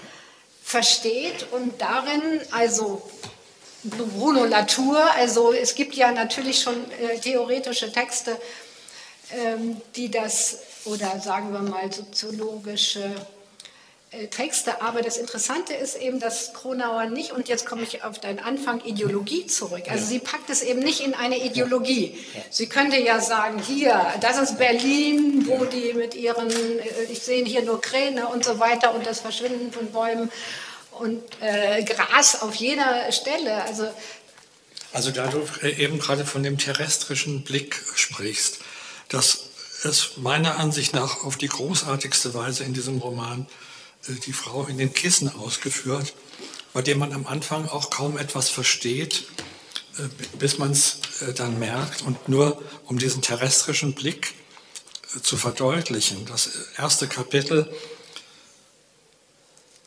das ist ein fünf Zeilen vor dem Einschlafen, die man spielend lernen kann. Troposphäre, Stratosphäre, Ionosphäre, Exosphäre, interplanetares Medium. Ein gnädig kurzer Rosenkranz. Da sind wir wieder bei der anderen Seite davon. Aber das ist genau das, was, was du gesagt hast, dieser, dass sie eigentlich eine äh, sehr terrestrische äh, Autorin ist, die aber den, den, Blick nach oben nicht ausstehst und genauso in die Meerestiefe. Ähm, der, der ganze, äh, man könnte sagen, wenn die Frau in den Kissen etwas ist, dann ist es das imaginäre Abschreiten dieses ganzen Raumes, den diese, dieser erste Rosenkranz der Atmosphärenschichten eröffnet. Mhm. Und vielleicht ein bisschen noch konkret zu der Frage, also die, warum ist dieser Text eigentlich äh, vermeidet Ideologie oder wie macht sie denn, das ist ja Kritik, also es ist ja eine ganz knallharte Kritik an dem, um unserem Umgang mit der Natur und warum ähm, ist das nicht ideologisch und ich glaube, dass sie zum Beispiel das auch wieder über das Erzählen macht. Denn sie will nicht den Bäckermeister diese Geschichte erzählen lassen. Das ist doch interessant. Also der Bäckermeister und eigentlich auch ihr Mann äh, gehören ja auf die andere Seite. Ja, der Mann dann noch so als Zwischenwesen, aber der Bäckermeister ist der, der das verantwortet. Also der diesen ganzen Kahlschlag.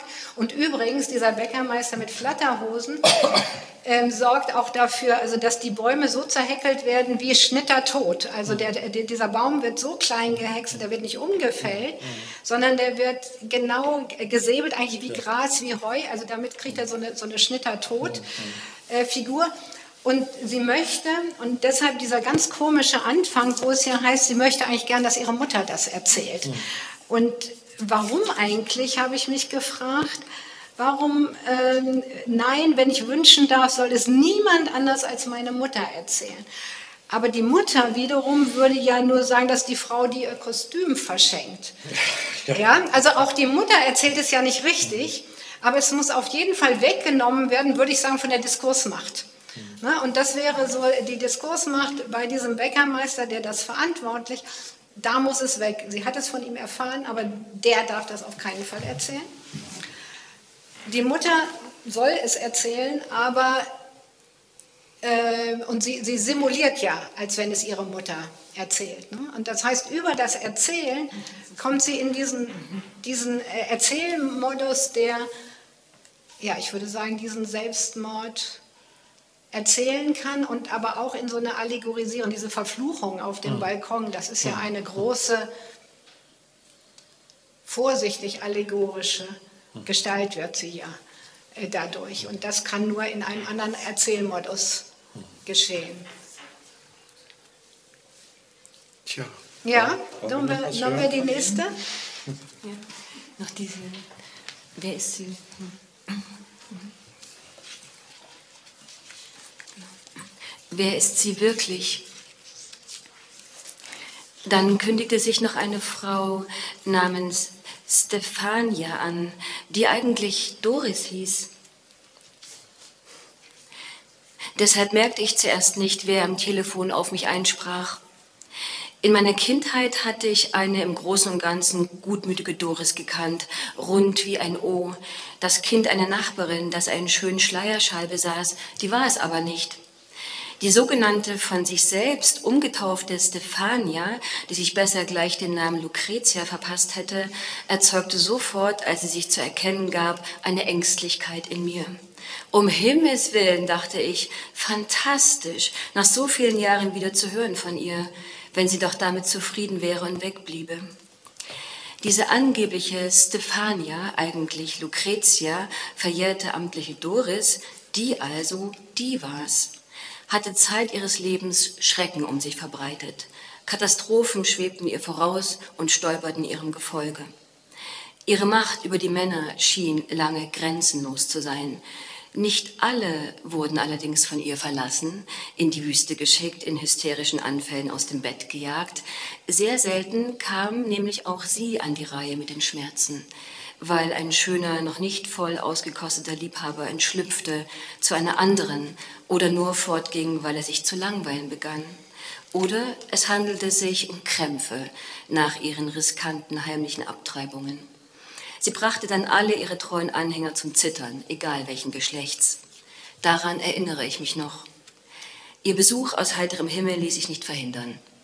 In aller Eile versuchte ich sie mir vorzustellen als viel ältere Frau, die ja nicht mehr über den verführerisch eingesetzten Aufschlag ihrer rabenschwarzen Augen von damals und die herausfordernde junghafte Figur verfügen konnte. Vielleicht aber doch noch und greller als je zuvor über das plötzliche Hochkreischen ihrer Stimme und die Leidenschaft für Tiger- und Leopardenmuster über den ganzen Körper hinweg. Das war es ja, was man schon damals als drohende Zukunft für sie gefürchtet hatte. Doris, verlassen von ihren stets siegreichen Reizen, als alte Frau auf dem Liebesschlachtfeld, schwer angeschlagen herumirrend, nicht mehr, nicht mehr irritierend schräge, vielmehr bedauernswert schief. Damals. Ja, damals musste jeder Mann, der mit ihr irgendeine Gesellschaft besuchte, damit rechnen, dass sich ein solcher Triumph nie wiederholen würde. Nichts garantierte ihm die Rückkehr und eine weitere Nacht mit ihr. Sobald andere, noch nicht unterworfene, womöglich eine Widerborstigkeit zur Schau stellende Männer auftauchten, rüstete sie sich zum Gefecht und vergaß voller Unschuld den, mit dem sie gekommen war. Man konnte beobachten, wie sie zur gegnerischen Seite von Minute zu Minute schneller hinüberrankte, glitt, glitschte. Sie machte sich in diesen Momenten wachsweich, vorübergehend knochenlos und bekam immer, was oder wen sie wollte. Meist auch für den Zeitraum, der ihr genehm war. Die Liebe eine Art von Geisteskrankheit, nur zu. Übrigens stahl sie wie ein Rabe in Warenhäusern zu ihrem Vergnügen waghalsig auch, um ihre bürgerlichen Begleiter zu necken, zu erschrecken. Als ich sie das letzte Mal sah, begannen die Opfer allmählich, kaum merklich erst, rarer zu werden. Ein Grund zur Panik war das für sie noch lange nicht. Sie starrte nur manchmal stumm vor sich hin. Und jetzt würde sie plötzlich vor der Tür stehen. Als Stefania, die kaum noch zu wissen schien, wie sie einmal wirklich gehießen hatte. Eine Stefania, natürlich großgewachsen wie früher, aber inzwischen mit scharfen, gedunsenen Gesichtszügen und, bestenfalls nach dem üblichen Programm, vielen Freundinnen, die alle tolle Frauen sein würden, mit großen Ohrringen und angeblich aufständig brennendem Hennahaar.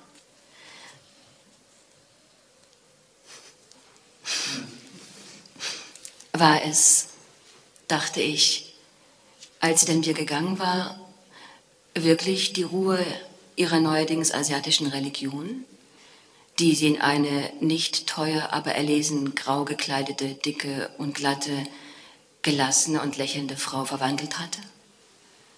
Ich sah in den Stefania-grauen, in sich und in Augenblick versunkenen November ein voluminöser Gottgeist in Nebelgestalt, unverwinkelt, mächtig und sacht. Man hatte sie gar nicht angreifen können in ihrer milden Würde, in ihrem gefassten Glück. Ein Wunder, wenigstens etwas Wunderbares. Am liebsten hätte ich ihr dauernd gratulierend die Hände gedrückt zur Medizin der Meditation. Dass es so gut mit ihr, der stets alarmierenden Doris, ausgegangen war. Zwischen fünf und sieben liege ich immer wach, hatte sie gesagt. Dann denke ich. Ich denke und denke wie noch nie. Jeden Morgen denken, nachdenken, ganz stark mit aller Kraft. Sie weilte schließlich davon, in Frieden und Einsamkeit den drängenden materiellen Sorgen enthoben, wenn auch in geringerem Maße als den des Herzens. Erst am frühen Morgen, als ich zwei Stunden wach lag, fiel es mir ein und erkannte ich es. Zwei, dreimal ganz kurz ausbrechend, herausstechend aus dem beinahe feisten Hals des Stephanias und ihren grauen Verbänden hatte sich der Rabenvogel gemeldet. Krächzend in seinem lebenslangen Unglück, ein schnell von ihr rückgängig gemachtes Versehen nur, ein abgehackter Sirenenton, und ich sah vor mir Äcker im eisigen März, in deren Furchen noch Schnee liegt. Schwarze Vögel hüpfen, hüpfen darüber, als drohten ihnen die Füße zu erfrieren, bei jeder Berührung mit einem Erdreich, das unwirtlich ist.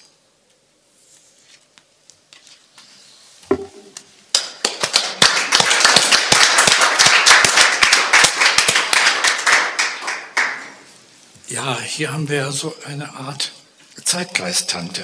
Also wie hat die, die ihre, ihre, Freundin, äh, tolle Frau in Anführungszeichen, mit henna-roten, äh, aufständischen Haaren und sie hat sich jetzt neuerdings einer asiatischen Religion verschrieben. Man könnte die Geschichte ganz gut danach datieren. Äh, das sind schon nicht mehr die 2000er Jahre, das sind vielleicht 90er oder sowas, so kommt es einem vor. Und die ganze Sache ist ja die, dass diese Geschichten äh, aus denen diese Sammlung, aus der äh, Frau Maurer ja vorgelesen hat, die Kleider der Frauen, ist ja im Grunde so etwas, das tut wie eine Autobiografie, weil wir haben vielleicht 20, 30 Geschichten aus verschiedenen Lebensepochen, von dem ganz jungen Mädchen bis zur Greisin. Äh, und es ist natürlich keine Autobiografie in dem Sinne, wie es was weiß ich, Dichtung und Wahrheit wäre, sondern äh, es sind äh, Geschichten, die eine, eine, Autobiografie sein könnten, äh, es aber nicht sind. Ja, ist interessant, äh, denn die Geschichten sind vergleichsweise spät, die sind alle 2006, 2007 hm. geschrieben und dann eben 2008 ähm, Stimmt, ja. äh, publiziert. Und äh, das ist schon sehr interessant, dass es in gewisser Weise, also diese Moderne auch nochmal einen, einen ganz besonderen äh, Klang bekommt. Und hier ähm, könnte man eben auch äh, äh lange äh, darüber nachdenken, was eigentlich mit dieser femme fatale, die sie ja eigentlich ist, deshalb hieß sie ja auch, wie hieß sie äh, früher, äh, Lucrezia, ne? meint sie, Lucrezia Borgia. Also die ja. vampige Frau schlechthin, die äh, Männer verführt und so weiter. Also ähm, Lucretia äh, als so Subtext und dann aber kippt ja die Sache um. Und ähm, das, was da passiert, ist eine Leerstelle. Also da, wo Sie so schön nach den Henna-Haaren so äh, gezögert haben, da ist ja, ist ja eine Lücke. Das heißt, die Begegnung, was da ist eigentlich los gewesen ist, haben wir gar nicht. Sondern wir haben ihre Vorstellung, wie sie wohl aussehen würde. Und dann nichts, Leere. Und dann war es, dachte ich, als sie wieder gegangen war, wirklich die Ruhe ihrer Neuerdings. Ja, also das heißt, die Erwartung, wir haben Teil 1 ist Erwartung, Lücke, was war da eigentlich los? Und dann haben wir plötzlich eine Frau, die wie ein Buddha, ge, gezeichnet in Grau, dick, rund, kleine Gottgeist, ein voluminöser Gottgeist in Nebelgestalt, ist ja auch total witzig, also so irgendwie gestaucht. Und die redet nun von ihrer Meditation, aber alle, die mal versucht haben zu meditieren, wissen, dass es nicht ich denke, ich denke, ich denke ist. Das ist ein Zwang, weil man kann nicht meditieren, wenn man denken will und morgens im Bett liegen zwei Stunden denken will. Das heißt, auch ihre Wandlung, Verwandlung ist ja fake. Das sind äh, die Verwandlungen, könnte man sagen, sind Fremdkörper, wie diese henna-roten Haare, die man sich, das sind sozusagen Angebots, Gestenangebote äh, äh, des Zeitgeistes, ähm, die man sich eben holen kann und äh, in fünf Jahren holt man sich das nächste dann davon.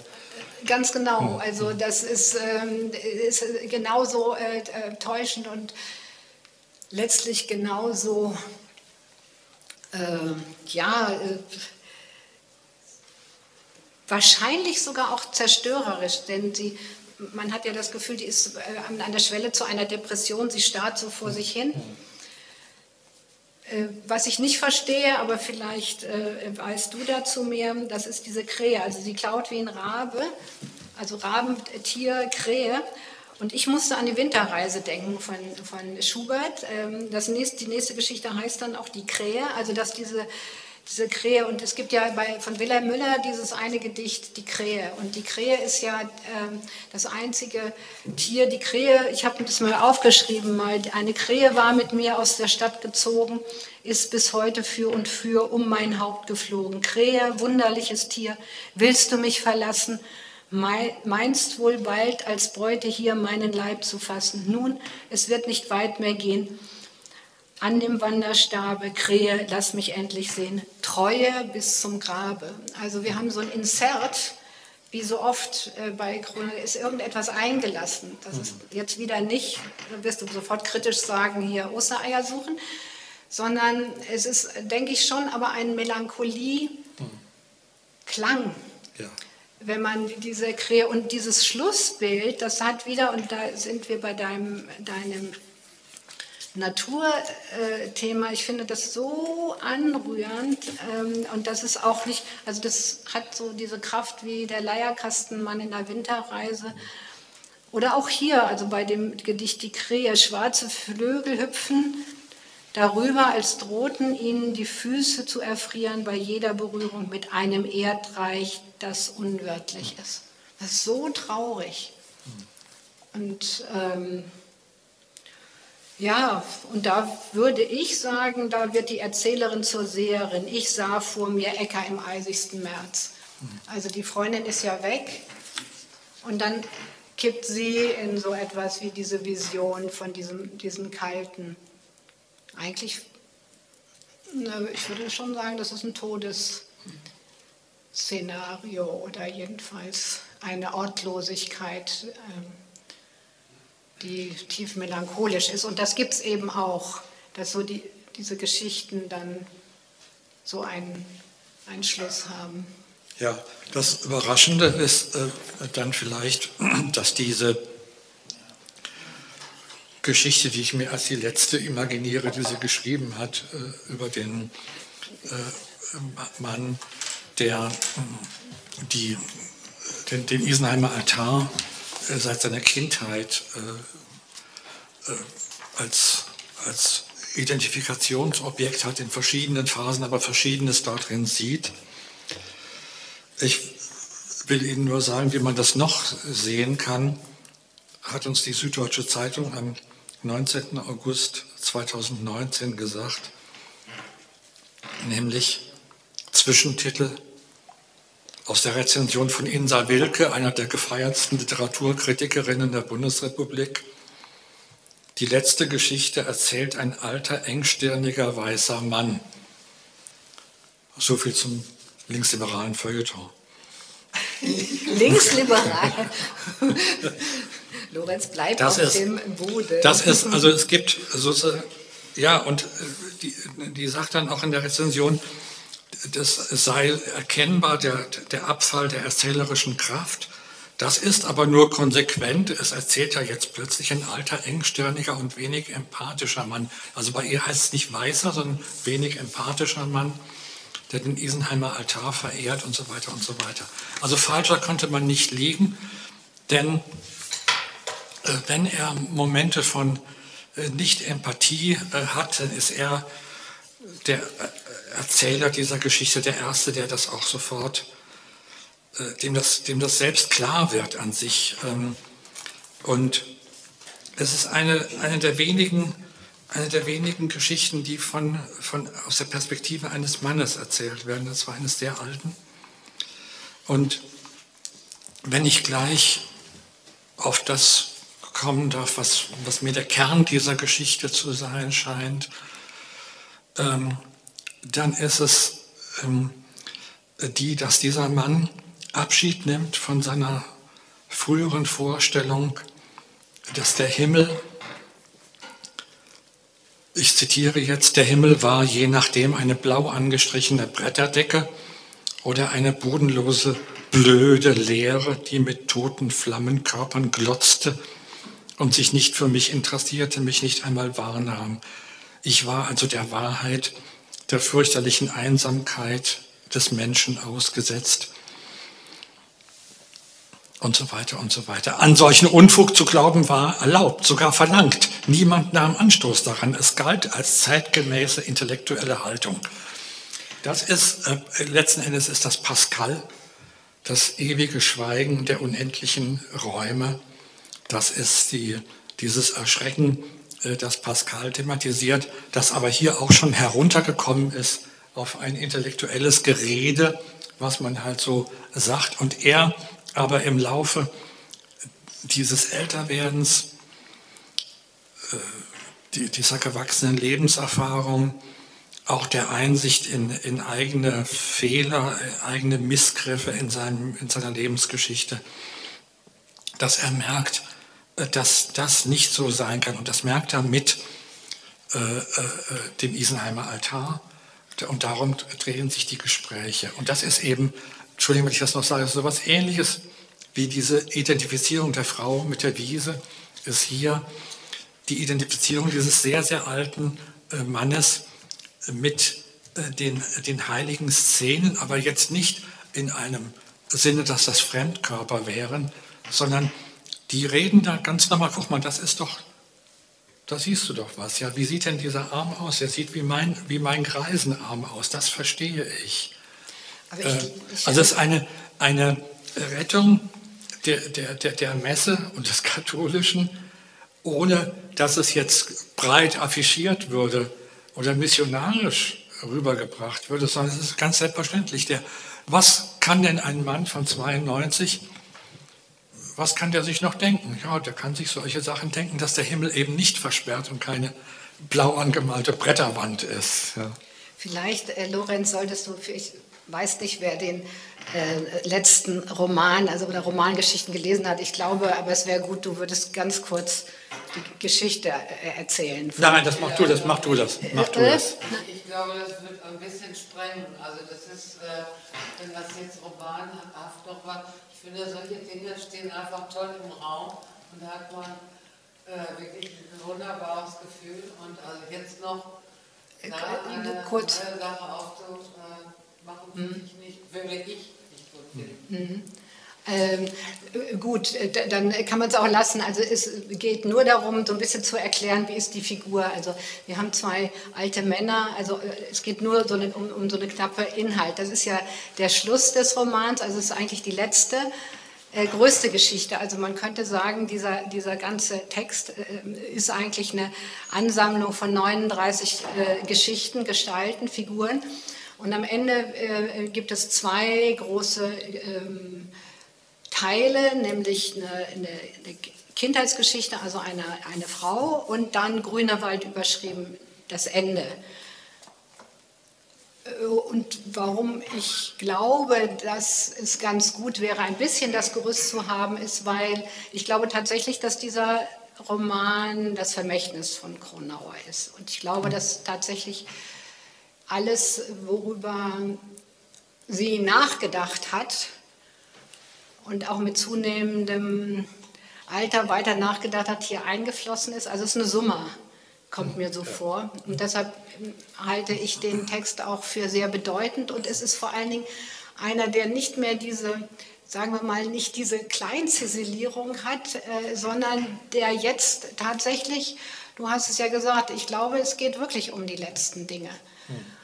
Und es geht auch darum, was Erinnerungen sein können oder beziehungsweise und nicht so im Sinne von Nabokov, sprich Erinnerung, sprich, auch sehr wichtig, sondern dass es ähm, darum geht, dass hier ein Mann mit 92 noch erfahren kann, dass er nicht nur seine zwei Söhne aus dem Haus getrieben hat, mehr oder weniger, dass er nicht nur eine Affäre hat, äh, gehabt hat mit einer Frau, äh, weil sie so aussah wie Maria auf dem Isenheimer Altar und so eine seltsame Geschichte, über der er seine Ehe riskiert hat und die er vergraben hat und die nur mit 92 Jahren nochmal auftaucht und sein schachspielender Kumpel. Aber, Entschuldigung, wenn ich das sage, mhm. diese Ehe wird gerettet. Die wird das gerettet. ist auch was toll. Also man kann schon sagen, es ist kein, es ist nicht der Standardnegativismus der Anklage gegen äh, mhm. irgendwelche Dinge, sondern es wird, äh, es, es werden nicht überflüssige Tragödien reingeschrieben. Äh, es hat eine im guten Sinne Märchenatmosphäre, aber jetzt ohne Süßstoff irgendwie. Es mhm. wird nicht künstlich süß gemacht und rosa, aber auch nicht künstlich eingeschwärzt. Genau, und ähm, diese, ähm, also das Interessante ist, ähm, gibt noch eine, eine, Parallelgeschichte, wieder wie immer bei ihr äh, Parallelgeschichten, das ist der schachspielende Kumpel Bruno der aber dann äh, in so einen Sadomaso-Dienst ähm, äh, äh, anheuert und darüber sein Schachspiel mit ihm aussetzt und dann äh, grauenhaft beraubt und eigentlich an, äh, fast umgebracht wird. Den besucht er dann ins Krankenhaus, im Krankenhaus immer, aber das Geschenk, was ihm zuteil wird, und das ist eben auch sehr wichtig vor diesem Hintergrund des Altars, das Geschenk, was ihm zuteil wird, äh, wird ihm durch eine Putzfrau und ihr kleines Kind ja. zuteil. Das ist ein kleiner Euphorion oder wie man ihn nennen will, also ein Putto, ein ganz kleines, süßes Kind von einer Putzfrau, die ähm, äh, geschlagen wird von ihr, dem persischen Vater, bei ihm vorübergehend einzieht. Und wir haben so etwas am Ende für einen ganz, ganz kurzen Moment, da kommen deine Augenblicke oder eine ganz kurze Phase, sowas wie Glück. Und das könnte wahnsinnig kitschig sein. Ein 92-jähriger Mann mit einer Frau, mit einem kleinen Kind, die in, dieses, äh, in diese Einsamkeit einrücken und es gibt für ihn Glück, eine Form von Glück. Und die findet so statt, dass er in diesem Gefühl, was er neu entdeckt, das heißt, und das ist natürlich typ, also Kronauers Grundauffassung, dass sie findet, Alter ist völlig wird völlig falsch dargestellt. Man kann im Alter sehr wohl jede Menge Erfahrungen noch machen. Und das Alter sind nicht die vergrämten Gesichter, sondern das Alter sind Erfahrungen, Lebensspuren. Dass äh, dieser Mann über diese Putzfrau mit dem Kind, die bei ihm wohnen, und der er den Isenheimer Altar erklären wird, sein Hauptforschungsgebiet. Und die äh, geht so mit dem Isenheimer Altar so um wie, ja, die, äh, nicht. Das kennt sie alles, das, kennt, das weiß sie alles. ja, genau, die äh, kann die Gesichter lesen und die ist natürlich ganz, ähm, ganz unakademisch. Und äh, wir erfahren aber durch seine, es gibt innere Monologe, es gibt erlebte Rede, es gibt verschiedene Formen, wie er sich mitteilt und Natur natürlich immer wieder eine Rolle. Und das Ende ist, das muss doch, glaube ich, noch. Das sind, ist ganz wenig, aber. Dann willst du das vorlesen? Gerne. Das ich schön. Ja, ja ich schön. weil äh, am Ende, also hier der Isenheimer Altar in Colmar, und es gibt am Ende eine Sache, das ist auch sehr schön übrigens, dass er nicht diese magistralen Szenen, die jeder kennt, sondern er lernt, das wäre das, was er im Alter mit 92 erfahren hat, dass diese, also Sie alle kennen natürlich den wahrscheinlich, das ist ja so bildungsbürgerlicher Standard. Sie kennen diese Szene in Colmar, der Isenheimer von Matthias Grünewald, berühmt, fast eigentlich das meist von Literaten zitierte, analysierte, spätgotische Tafelwerk um kurz nach 1500, also in der Zeit der Reformation, für ein Kranken, für ein Antoniterkloster bei, also Isenheim bei Colmar gemacht. Das ist also dieser, dieser Schmerzensmann, die große Szene. Und er kommt am Ende dazu, dass das seine wichtigste Szene wird. Und das ist Antonius, also der äh, äh Schutzheilige des äh, Antoniterklosters ähm, äh, beim heiligen Hieronymus und wo es darum geht, wer eigentlich, also auch nach der, nach der Idee des Tafels, wer eigentlich die, die best, bessere Form der des Dienstes, des Gottesdienstes hat. Und dann ist es natürlich der Hieronymus, der mit den Palmblättern äh, gekleidet ist und nicht etwa der noch unheimlich reich gekleidete. Man könnte sagen, dass der alte Mann am Anfang so ein Typ ist und dass er am Ende eigentlich äh, zu so einer Figur kommt. Das ist sehr anrührend. Ich lese diesen Schluss. Ich weiß jetzt, dass diese Tafel, die ich so lange eher übersehen hatte, für mich die wichtigste werden wird. Zukunft mit 92, Zukunft. Sie schließt mich in meiner gegenwärtigen Verfassung nicht aus als Zweifelnden. Sie drückt aus, was mein Herz, das Herz eines sehr Einsamen, so heftig bewegt. Die Sehnsucht wird für mich zum Lebenszeichen und zur Gewähr, dass es eine Energie gibt, die über das Irdische hinausgeht. Zu ihr drängt es uns in Wahrheit hin. Warum würde man sonst so sehr danach verlangen? Auf diesem Gemälde jedoch hat Grünewald anders als bei der Geburt und der Versuchung keinen Gottvater in die Wolken gesetzt. Der Himmel ist verschlossen, man muss ihn im Verein mit dem Aufwärtsströmen aller Wesen, mit Glut und Waffen seiner Sehnsucht durchdringen. Nichts anderes bleibt mir Verlassenem übrig.